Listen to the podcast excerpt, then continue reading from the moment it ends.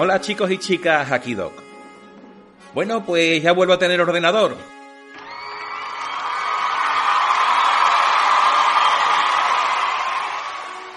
Haciendo gala de mi proverbial oportunismo y aprovechando que ayer pues se estrenó la segunda temporada de The Witcher, más conocido como Geraldo el Magia o algo así, eh, voy a resubir hoy el segundo audio de los que hice de, de Gerald de Rivia, que se llama, miren ustedes qué casualidad, igual que el primer capítulo de la segunda temporada. Así que bueno, espero que lo disfrutéis y que me perdonéis la licencia que me tomé en su momento de ponerle a la bestia acento andaluz. ¿Por qué? Porque sí, porque tenemos un montón de acentos en España y tonto sería si no los utilizara en mis producciones. Así que espero de todo corazón que os guste, que lo paséis muy bien y nos vemos muy pronto con más relatos salvajes.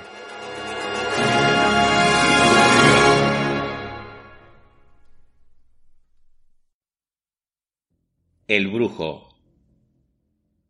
La semilla de la verdad. Capítulo 1. Unos pequeños puntos negros en el cielo cubierto de madejas de niebla atrajeron la atención del brujo con su movimiento. Eran muchos. Los pájaros describían círculos girando con lentitud y espaciosidad. Luego, súbitamente, descendían y enseguida volvían a ascender, moviendo las alas. El brujo observó los pájaros durante bastante tiempo, calculó la distancia y el tiempo aproximado que tardarían en atravesarla, añadiendo algo por la dificultad del terreno, la espesura del bosque, la profundidad y la posición de los barrancos que se esperaba en el camino.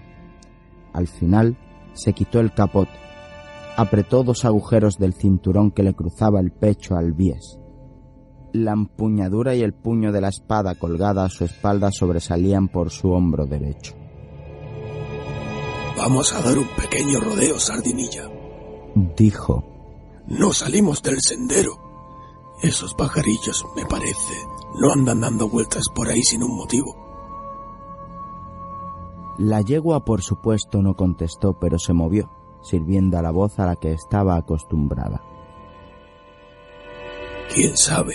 Puede que sea un alce muerto. Dijo Geralt. Y puede que no sea un alce. ¿Quién sabe? El barranco estaba justo allí donde se lo esperaba.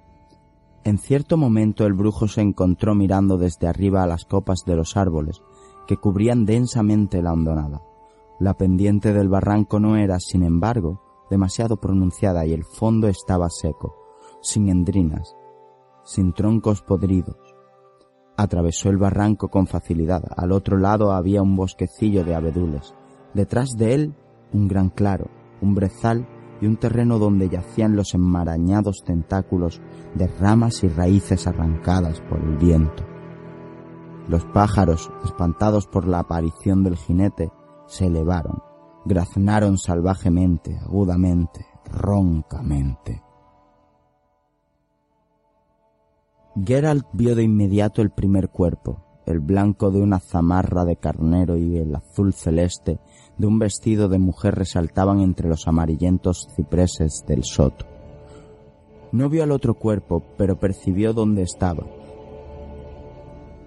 La situación del cadáver la traicionaban tres lobos que miraban al jinete con tranquilidad, apoyados en las patas traseras.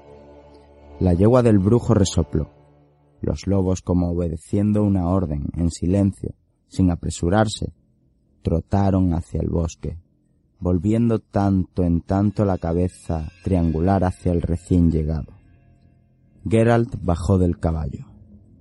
La mujer de la zamarra y el vestido celeste no tenía rostro, garganta ni la mayor parte del muslo izquierdo. El brujo pasó de largo sin agacharse. El hombre estaba tendido con la cara hacia abajo. Geralt no dio la vuelta al cuerpo, viendo que tampoco aquí los pájaros y los lobos habían estado ociosos. Tampoco había necesidad de una observación más atenta de los restos.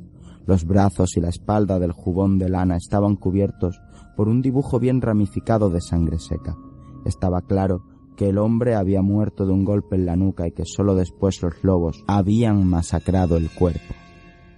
En un cinturón muy amplio, Junto a un corto cuchillo en una vaina de madera, el hombre llevaba una saca de cuero.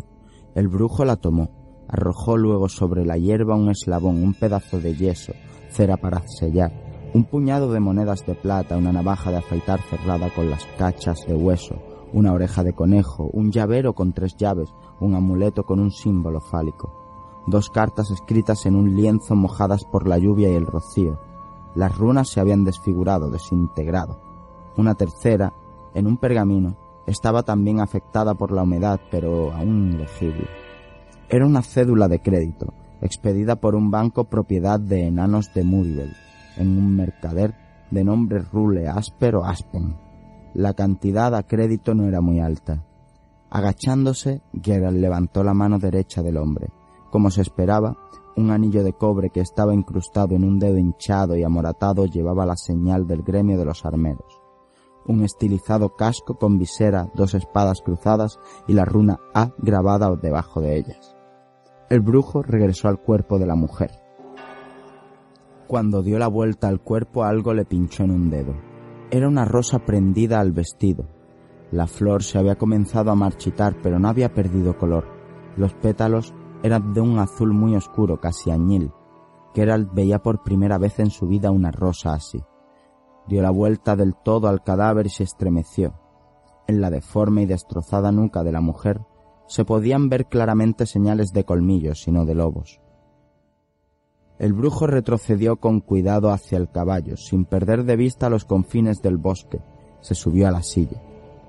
Dos veces recorrió el claro, inclinado, escudriñó atentamente la tierra observando todo. Sí, sardinilla, dijo en voz baja, deteniendo el caballo. La cosa está clara, aunque no del todo. El armero y la mujer venían a caballo desde aquel bosque. Sin duda se encaminaban desde Muribel a su casa, porque nadie lleva consigo durante mucho tiempo una cédula de crédito sin realizar. No sé por qué iban por aquí, no por el sendero, pero atravesaron el brezal el uno al lado del otro. ¿Te está gustando este episodio? Hazte fan desde el botón apoyar del podcast de Nivos. Elige tu aportación y podrás escuchar este y el resto de sus episodios extra. Además, ayudarás a su productor a seguir creando contenido con la misma pasión y dedicación.